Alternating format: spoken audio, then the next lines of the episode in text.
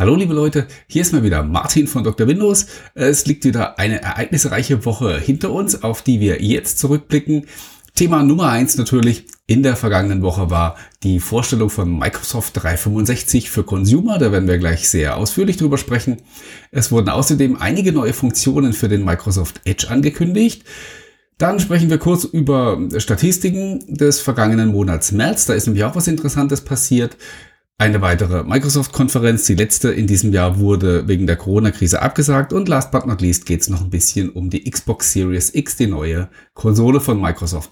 Ja, dann starten wir mit, wie gesagt, dem wichtigsten Thema in der vergangenen Woche. Microsoft 365 für Consumer wurde vorgestellt. Es war sehr, es war bekannt, dass schon seit geraumer Zeit an einem solchen Abonnement gearbeitet wird. Es war sogar offiziell schon bestätigt. Es war nur noch die Frage, eben wann es offiziell vorgestellt wird. Das ist jetzt am Montag passiert. Und ich erzähle euch kurz, was da drin steckt. Es gibt zwei Versionen von Microsoft 365.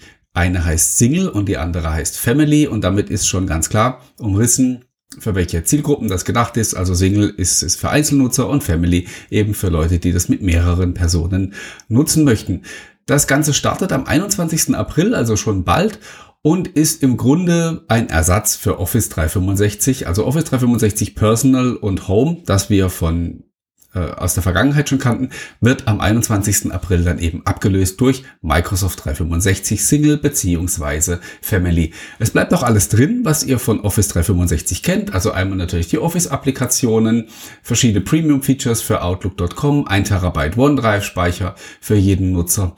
Ähm, diese Dinge bleiben eins zu eins äh, erhalten und werden übernommen. Es muss auch niemand irgendwas tun, der ein aktives Abonnement hat. Das äh, wird einfach alles umbenannt zum entsprechenden Stichtag und äh, ja, wird einfach dann irgendwann auf der Abrechnung mit einem neuen Namen auftauchen. Da, das ist es natürlich nicht ganz. Es gibt noch ein paar Sachen mehr, die in Microsoft 365 für Consumer drinstecken. Da wäre einmal zu nennen der Microsoft Editor. Das ist eine Schreibhilfe, sage ich mal, für in erster Linie Microsoft Word. Für die ersten Insider ist es auch schon verfügbar. Das ist der Microsoft Editor, soll Rechtschreibprüfung machen, soll aber auch Grammatikfehler ausmerzen und soll grundsätzlich dabei helfen, bessere Formulierungen zu finden und sozusagen bessere Texte zu schreiben. Das wird es auch in der Basisversion für ganz normale Nutzer äh, eben geben, kostenlos. Und in der Premium-Funktion oder in dem, in dem Microsoft 365 Abonnement sind dann eben verschiedene Premium-Features drin. Fragt mich jetzt bitte nicht im Detail, was das sein wird. Das ist noch nicht so ganz klar. Und äh, es ist auf jeden Fall schon mal interessant, dass ein solches Tool auch sofort in deutscher Sprache zur Verfügung steht. Allerdings muss man auch erwähnen, dass die englische Version doch noch ein paar Funktionen an der Stelle mehr hat. Schauen wir mal, wie sich das in Zukunft entwickelt. Ja, dann gibt's in PowerPoint einen Trainer, der euch zum Beispiel auch unterstützt, die richtige Sprechgeschwindigkeit und die richtige Lautstärke zu wählen beim Vortragen und ja, auch der euch auch äh, Hilfe gibt, Formulierungen, Erklärungen zu finden für, das, für die Inhalte, die auf eurer, auf euren Folien stehen. Der PowerPoint Designer, wer den noch nicht kennt, sollte den unbedingt mal ausprobieren, wird auch noch ähm, erweitert. Ich bin ein ganz großer Fan davon, weil ich ein furchtbar schlechter Folienmaler bin. Und mit diesem PowerPoint Designer kann man wirklich, man klatscht einfach seine Inhalte, seinen Text und vielleicht noch ein Foto dazu, was man auf der Folie haben will und der Designer übernimmt den Rest, macht verschiedene Vorschläge und zaubert wirklich, ähm, ja, zaubert Folien, die so aussehen, als könnte man's. Und ähm, da, damit kann ich super gut leben, weil ich kann es nämlich eigentlich nicht. Ja, dann gibt's noch verschiedene äh, Grafiken, Videos, Fonts, Icons, also eine große Medienbibliothek, die in Microsoft 365 drin steckt und ähm, ja, euch dann eben auch beim Erstellen von Office-Dokumenten zur Seite steht und euch da zusätzliche Möglichkeiten an die Hand gibt. Ebenso gibt's Templates für verschiedene private Anlässe, also sei es jetzt Geburtstagsfeier, Hochzeit, Geburtsanzeige, was auch immer. Da gibt's verschiedene Vorlagen, aus denen ihr wählen könnt, die auch dann eben exklusiv für die Microsoft 365 Abonnenten sind. Das war's zum Thema äh, Office. Dann gibt's noch eine sehr spannende Sache, die zwar jetzt eher für die geschäftlichen Nutzer interessant ist. Die werden nämlich künftig die Möglichkeit haben, ihre privaten Kalender mit dem geschäftlichen zu verknüpfen. Und zwar jetzt nicht so in der Form, dass man die zusammenführt, sondern einfach so, dass die gebuchten privaten Termine euren geschäftlichen Kalender belegen. Jeder kennt vielleicht diese Situation, ich habe sie schon oft erlebt, dass man eine Einladung kommt zu, bekommt zu einem Termin, also zu einer geschäftlichen Besprechung, aber eigentlich keine Zeit hat, weil man privat was vorhat, aber der geschäftliche Kalender hat diese belegte Zeit natürlich nicht angezeigt und somit hat man dummerweise die Einladung bekommen und muss sich dann äh, ja organisieren, muss dann erstmal absagen, neuen Termin finden. Das wird in Zukunft nicht mehr passieren, weil eben diese privaten Termine gebuchte Zeit auch im geschäftlichen Kalender sind. Sehr feine Neuerung, wie ich finde. Dann kommen wir nochmal zurück zum Thema Consumer. Da wird es später, voraussichtlich erst im Laufe des Jahres oder vielleicht sogar erst Anfang nächstes Jahr, eine neue App geben, die nennt sich Family Safety für Android und iOS. Der Name ist Programm. Alle Funktionen, die mit, mit Familiensicherheit und so zu tun haben, die es ja heute schon gibt für die Xbox und in Windows 10, werden in dieser App zusammengeführt und noch um ein paar neue Funktionen erweitert. Ist aber noch ein bisschen früh, da im Detail drüber zu reden. Lohnt sich sicherlich dann, das in ausführlich zu besprechen, wenn diese App dann da ist und man da auch zum Beispiel wieder sehen kann, was ist in den einzelnen äh, Ländern an Funktionalität enthalten. Ein ganz großes Thema im Rahmen der Microsoft 365 für Consumer Präsentation war die ebenfalls schon seit langer Zeit erwartete Consumer-Version von Microsoft Teams. Da haben wir jetzt mal ein paar Neuigkeiten drüber erfahren. Es ist kein, keine eigene Version von Teams. Es ist das Teams, das es ja schon die ganze Zeit gibt und auch von geschäftlichen Anwendern genutzt werden kann. Es wird eben einfach nur um zusätzliche Funktionen für Consumer erweitert und dann eben auch mit der Möglichkeit ausgestattet, dass man in der App von Teams äh, zwischen dem geschäftlichen und dem privaten Konto hin und her schalten kann. Ja, das Ganze versteht sich als als Familienfeature. Wenn man so möchte, könnte man sagen, dass das, was wir vor Jahren mal als Family Hub gehört haben, von Microsoft findet sich jetzt in dieser Consumer-Version von Teams wieder. Soll heißen, ihr könnt eure Familie da drin zusammenführen, könnt dann Gruppenchats halten, könnt Gruppenanrufe abhalten, könnt äh, To-Do-Listen anlegen und verwalten, könnt auch einzelnen Mitgliedern aus der Familie dann Aufgaben zuweisen. Man kann eine gemeinsame Einkaufsliste pflegen, man kann Fotos und Videos äh, in der Bibliothek hinterlegen, auf die dann alle zugreifen können. Es gibt einen gemeinsamen Kalender und man kann sogar gegenseitig den Standort freigeben, sodass man immer sehen kann, wo die anderen Leute aus der Gruppe sind. Das sind so die Features, die genannt wurden. Auch das allerdings noch Zukunftsmusik. Teams für Consumer startet auch erst im Herbst des Jahres. Und das sind noch ein ganz, eine ganze Reihe Sachen unklar. Nämlich zum Beispiel müssen alle, die dann Mitglied in so einem privaten Teams-Team sind, äh, müssen die dann alle Microsoft 365 Abonnenten sein? Oder reicht's, wenn nur der Ersteller dieser Gruppe äh, so ein Abo hat oder gibt es vielleicht Funktionen, die sowieso für alle frei sind, wie jetzt beispielsweise bei Skype. Diese Sachen sind, diese Dinge sind noch nicht beantwortet und da müssen wir ganz einfach abwarten, bis es dann mehr Details dazu gibt.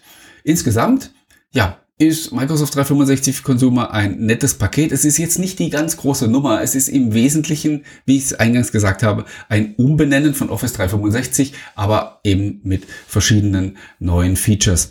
Und ich denke, man muss an der Stelle auch nochmal betonen, Microsoft hat sich spätestens mit dem, mit dem Ende von Windows Phone aus dem Consumermarkt in der Breite verabschiedet. Und dieser Abschied, gehe ich davon aus, ist mehr oder minder endgültig. Und was wir jetzt sehen, ist mm, ja nicht das große Comeback, aber das war auch nicht zu erwarten, sondern wirklich ja, man hört immer diesen Begriff Prosumer und ich glaube, der trifft es in dem Fall auch ganz gut. Es ist für die Leute, die einfach ein bisschen mehr wollen. Diese Zusatzfeatures haben eine gewisse Lernkurve, gerade zum Beispiel jetzt Teams für, für Consumer, diese Version, das allein schon aus der Beschreibung hört man eine gewisse Komplexität raus. Das wird mit Sicherheit nicht WhatsApp oder irgendeine andere populäre App auf dem Gebiet angreifen. Aber das ist auch gar nicht beabsichtigt, beabsichtigt, sondern es ist eben genau auf die Leute gemünzt, die eben ein bisschen höhere Ansprüche haben und genau die will man damit bedienen und dann ist das auch eine gute Sache. Ja. Thema Nummer zwei, obwohl wir schon zehn Minuten gequatscht haben, ist Microsoft Edge. Der neue Browser, der ja gar nicht mehr so neu ist, äh, wird in Zukunft eine ganze Menge neue Funktionen bekommen. Die Entwicklung ist ja momentan ein bisschen äh, auch durch die Corona-Krise gehemmt, beziehungsweise ein bisschen chaotisch geworden. Äh, Google hat die Version 82 von Chromium verworfen. Dementsprechend hat auch Microsoft die Version 82 von Edge über Bord geworfen und ist jetzt mit der Developer Preview bereits auf 83 weitergezogen. Ähm, man verschafft sich da einfach ein bisschen mehr Luft zwischen zwei Hauptreleases.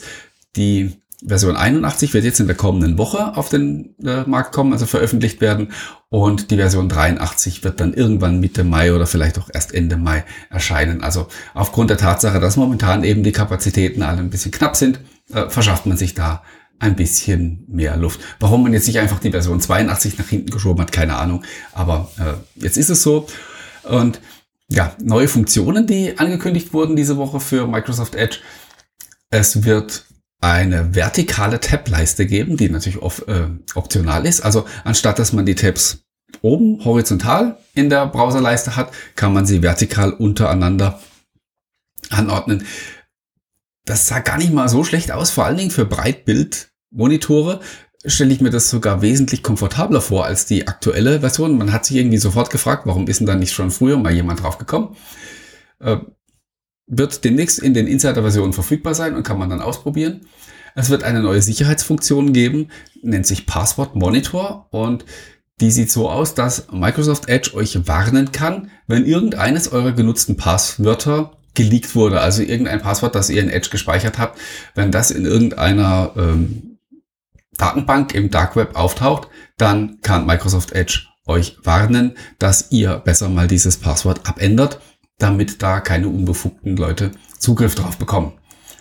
Ein weiteres Feature, das ich sehr spannend finde und von dem ich wirklich sehr gespannt bin, ob das tatsächlich in der Praxis so funktioniert, wie in der Demo gezeigt wurde, nennt sich Smart Copy. Heißt im Prinzip, ihr könnt euch vorstellen, ihr schneidet einen Bereich aus einer Webseite aus, wie ein Screenshot, und kopiert das zum Beispiel in ein Office-Dokument oder in eine E-Mail oder an irgendeine andere Stelle und das Ganze wird in genau der Formatierung übernommen, auch wenn es nur ein Ausschnitt ist, wie es auf der Webseite ausgesehen hat. Sehr spannend, hat wie gesagt in der Demo sehr cool ausgesehen. Ich bin echt gespannt, ob man das in der Praxis so hinkriegt, dass es wirklich mit jeder Webseite funktioniert. Wir werden sehen, wenn es denn soweit ist. Ja, dann gibt's für die in Private für das in Private Browsing noch eine Verbesserung. Da wird eine Bing-Suche integriert, eine private Bing-Suche, die dann eben auch euren Suchverlauf nicht speichert und äh, keine Suchbegriffe in eurer History und so weiter äh, ja, ablegt. Auch eine ganz interessante Geschichte. Und dann eher noch so zwei Kleinigkeiten. Einmal wird bei der Barrierefreiheit wird für den Immersive Reader äh, noch eine Funktion eingeführt. Äh, das nennt sich Line Highlighting, also dass man immer genau sieht, in welcher, in welcher Zeile der, der Reader sich gerade befindet. Und dann gibt's noch ein Ding, das nennt sich Give with Bing. Da habt ihr die Möglichkeit, eure Microsoft Rewards Punkte, die ihr beim, beim Surfen oder beim Spielen oder wo auch immer verdient, an gemeinnützige Einrichtungen zu spenden. Ja, das ist eine Überleitung, also nicht die, nicht die äh, gemeinnützige Sache, sondern Edge ist eine coole Überleitung zu den Statistiken für, für den Monat März, die jetzt diese Woche veröffentlicht wurden. Der Microsoft Edge ist nämlich jetzt die Nummer zwei unter den Browsern, hat den Firefox überholt, ist auf ein neues Allzeithoch geklettert. Das klingt super, bis man das alles ein bisschen mal ins Verhältnis setzt. Äh, und das tun wir jetzt. Äh, Microsoft Edge hat jetzt einen Nutzeranteil von 7,6 Prozent. Das ist wie gesagt äh, neuer Rekord. So viel waren es noch nie. Da sind die alte und die neue Version in einem Topf. Wobei, ja, es schwer zu sagen ist momentan, wie, wie stark der neue schon verbreitet ist und wie viel ähm, noch den alten nutzen, weil über Windows Update wird ja nach wie vor nicht aggressiv ausgerollt. Also den neuen Edge haben nach wie vor nur die Leute, die ihn sich aktiv holen. Und der Anteil des alten Edge lag irgendwo bei 4, irgendwas Prozent. Von daher kann man sich so ungefähr zusammenreimen. Ja, wie gesagt, 7,6 Prozent Edge auf dem zweiten Platz hinter Chrome auf dem ersten Platz mit 68,5 Prozent. Also man sieht hier, die Machtverhältnisse werden sich sicherlich äh, in absehbarer Zeit nicht ändern. Aber das sollte auch gar nicht der Maßstab sein. Ähm, Microsoft hat jetzt wieder wirklich einen vorzeigbaren Browser mit vielen coolen Funktionen und da ist richtig Dampf auf dem Kessel im Vergleich zu dem, was sich die letzten fünf Jahre bei dem alten Edge getan hatte. Das war so gut wie gar nichts. Und von daher, es macht einfach Spaß, den zu benutzen und man kann ihn guten Gewissens weiterempfehlen. Und ja, da, damit ist schon mal viel erreicht. Und Ob der neue Edge jetzt Ende des Jahres bei 10, 12, 14, 18 Prozent steht, ist mir persönlich auch völlig schnuppe. Äh, wir werden einfach mal sehen, wie sich die Zahlen im Laufe der Zeit entwickeln. Dann kommen wir zu einem unerfreulichen Thema, das natürlich in keinem Wochenrückblick fehlen darf. Die Corona-Pandemie hält weiterhin die Welt in Atem und hat einen weiteren Termin aus dem Kalender von 2020 entfernt. Die Microsoft Ignite war die letzte große Konferenz, die noch die noch auf dem Plan stand und ist seit dieser Woche auch abgesagt. Also sie findet nicht als physikalisches Event statt, sondern wird in einer Online-Veranstaltung umgebaut. Wie das dann genau laufen wird, äh, wurde noch nicht gesagt. Allerdings ist so, die, die Microsoft Ignite ist riesengroß. Ich glaube, letztes Jahr waren 25.000 Teilnehmer da, hat unzählige technische Sessions. Und ich kann mir jetzt nicht vorstellen, dass Microsoft jetzt irgendwie innerhalb von zwei, drei Tagen den ganzen technischen Content in irgendwelchen Webinaren raushaut, weil das einfach viel zu viel wäre. Und dadurch, dass es eben jetzt ein rein digitales Event ist und niemand durch die Gegend reisen muss und äh, Hotelzimmer bezahlen, ja, kann man das beliebig strecken und von daher gehe ich davon aus, dass die ja, Ignite eher so eine, so, eine, so eine Themenwoche werden wird, wo nach und nach dann die ganzen Ankündigungen kommen. Im September soll es nichtsdestotrotz stattfinden. Ja, dann last but not least für heute die Xbox Series X, von der haben wir diese Woche auch wieder was gehört, nämlich Phil Spencer hat ein Interview gegeben und hat äh, ein erfreuliches eine, eine erfreuliche Information genannt, nämlich, dass die Xbox Series X nach wie vor im Zeitplan liegt. Also Microsoft geht immer noch davon aus, dass sie spätestens zum Weihnachtsgeschäft die neue Konsole am Start haben. Man sagt aber auch, es ist alles ein bisschen kompliziert momentan. Die Hardware ist so gut wie fertig entwickelt. Man ist noch mit der Software beschäftigt und äh, ist da momentan in einer intensiven Testphase. Und diese Testphase ist natürlich ein bisschen schwierig, weil ja alle Mitarbeiter jetzt im Homeoffice sitzen. Das heißt, es gibt ja keine Möglichkeit, sich mal wirklich so die Köpfe physisch zusammenzustecken, was ja doch immer noch was anderes ist, wie wenn man über irgendwelche Meeting-Tools miteinander kommuniziert. Und ja, das gestaltet sich schwierig, aber wie gesagt, man ist optimistisch, dass man die neue Konsole trotzdem rechtzeitig fertig bekommt und sie dann im Herbst in die Läden kommt. Was sie dann kosten wird, verrät uns Microsoft noch nicht. Die Vorbestellung soll irgendwann im Sommer beginnen. Spätestens dann werden wir, wir es erfahren.